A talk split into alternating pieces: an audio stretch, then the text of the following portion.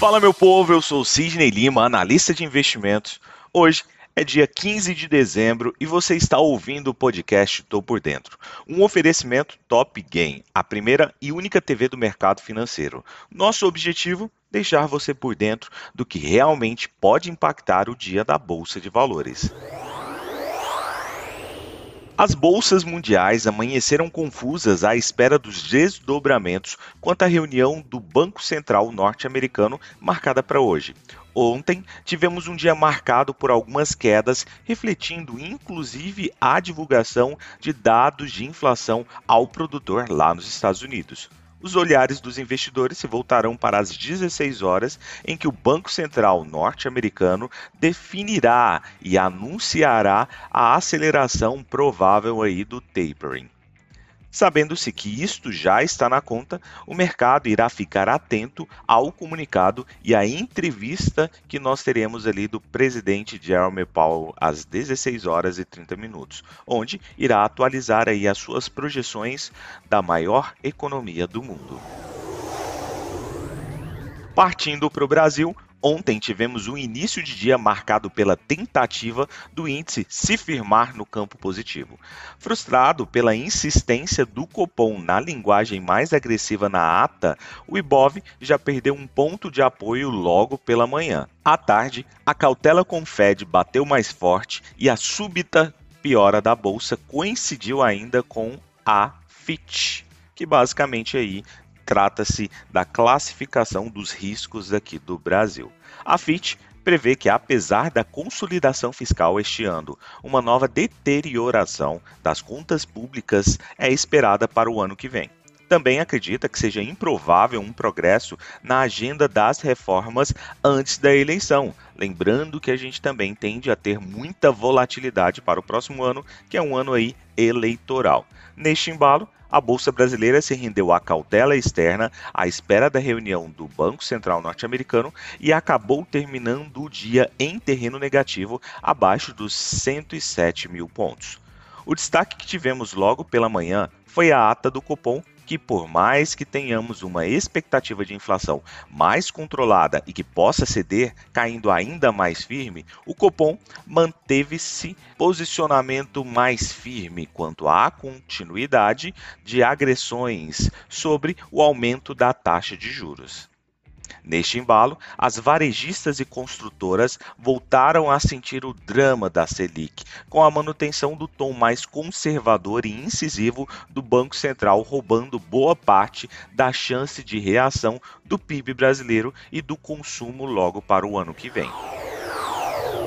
Para hoje, a agenda de dados continua fraca por aqui, mas com investidores atentos à mensagem que foi adotada ontem na ata do Copom, em meio ao tom mais agressivo quanto ao aumento firme da taxa de juros. De qualquer forma, além da decisão de política monetária americana, o comportamento negativo das commodities hoje também, a reiteração do rating brasileiro, mas com perspectivas negativas pela agência de classificação de risco Fitch, e a sinalização de juro alto por um tempo mais prolongado no cenário doméstico pesam no comportamento dos ativos hoje aqui para a bolsa brasileira.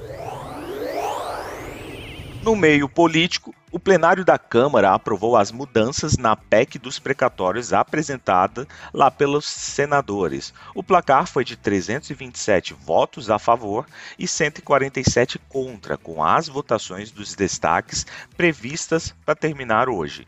E ficou para hoje justamente a votação do segundo turno, em segundo turno, da proposta de emenda a essa Constituição lá na Câmara. Essa proposta que já passou pela Câmara, foi para o Senado Senado, ocorreram algumas alterações e por isso teve que voltar ali para a Câmara.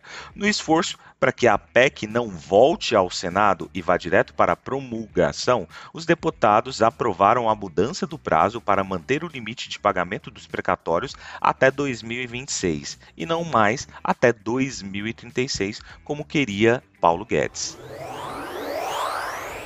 Nos Estados Unidos, as bolsas por lá fecharam em baixa ontem, depois que os dados mostraram que os preços ao produtor subiram mais do que esperado em novembro, solidificando as expectativas de que o Banco Central norte-americano esta semana provavelmente anunciará uma redução mais rápida dos estímulos e chances reais aí de aumentos incisivos quanto à taxa de juros norte-americana. A variante Omicron de rápida disseminação também diminuiu aí o sentimento dos investidores depois que o S&P 500 atingiu uma alta de fechamento de todos os tempos. Na Europa, os mercados de ações europeus tendem a abrir com um pouco mais de cautela hoje, quarta-feira, à espera da última decisão aí também de política monetária lá do Banco Central norte-americano. Outro ponto é que os bancos centrais estão na frente e no centro em termos de foco dos investidores para essa semana. Além do Federal Reserve, nós teremos também decisão do banco lá do Japão, do Banco da Inglaterra e do Banco Central Europeu como um todo todos justamente realizando aí reuniões para discutir futuras decisões de política monetária de cada um dos seus países ali. Quanto ao petróleo, ele caiu hoje pela manhã na Ásia, terceiro dia de perdas para o produto. As preocupações de crescimento forte da oferta e que isso, caso ultrapasse o crescimento da demanda em 2022, de fato estão crescendo, mesmo que agora o susto quanto à variante Omicron já passou e o mercado entende que ela não deva reduzir a mobilidade tão drasticamente quanto as variantes anteriores. Inclusive, a OPEP, Organização dos Países Exportadores de Petróleo, elevou na segunda-feira sua previsão de demanda global do petróleo para o primeiro primeiro trimestre de 2022. Espera-se que a oferta deva aumentar especialmente lá nos Estados Unidos, onde se prevê que exceda a demanda pelo menos até o final de 2022. O caso Petrobras trago informações que pode alegrar muitos. A Petrobras anunciou uma redução de 3,13% no preço da gasolina vendida para as distribuidoras, com o reajuste entrando em vigor a partir desta quarta-feira. O valor passará de 3,19 para 3,9 por litro lá nas refinarias. Segundo a empresa, o ajuste reflete, em parte, a evolução dos preços internacionais e da taxa de câmbio, que se estabilizaram em patamares inferior à gasolina.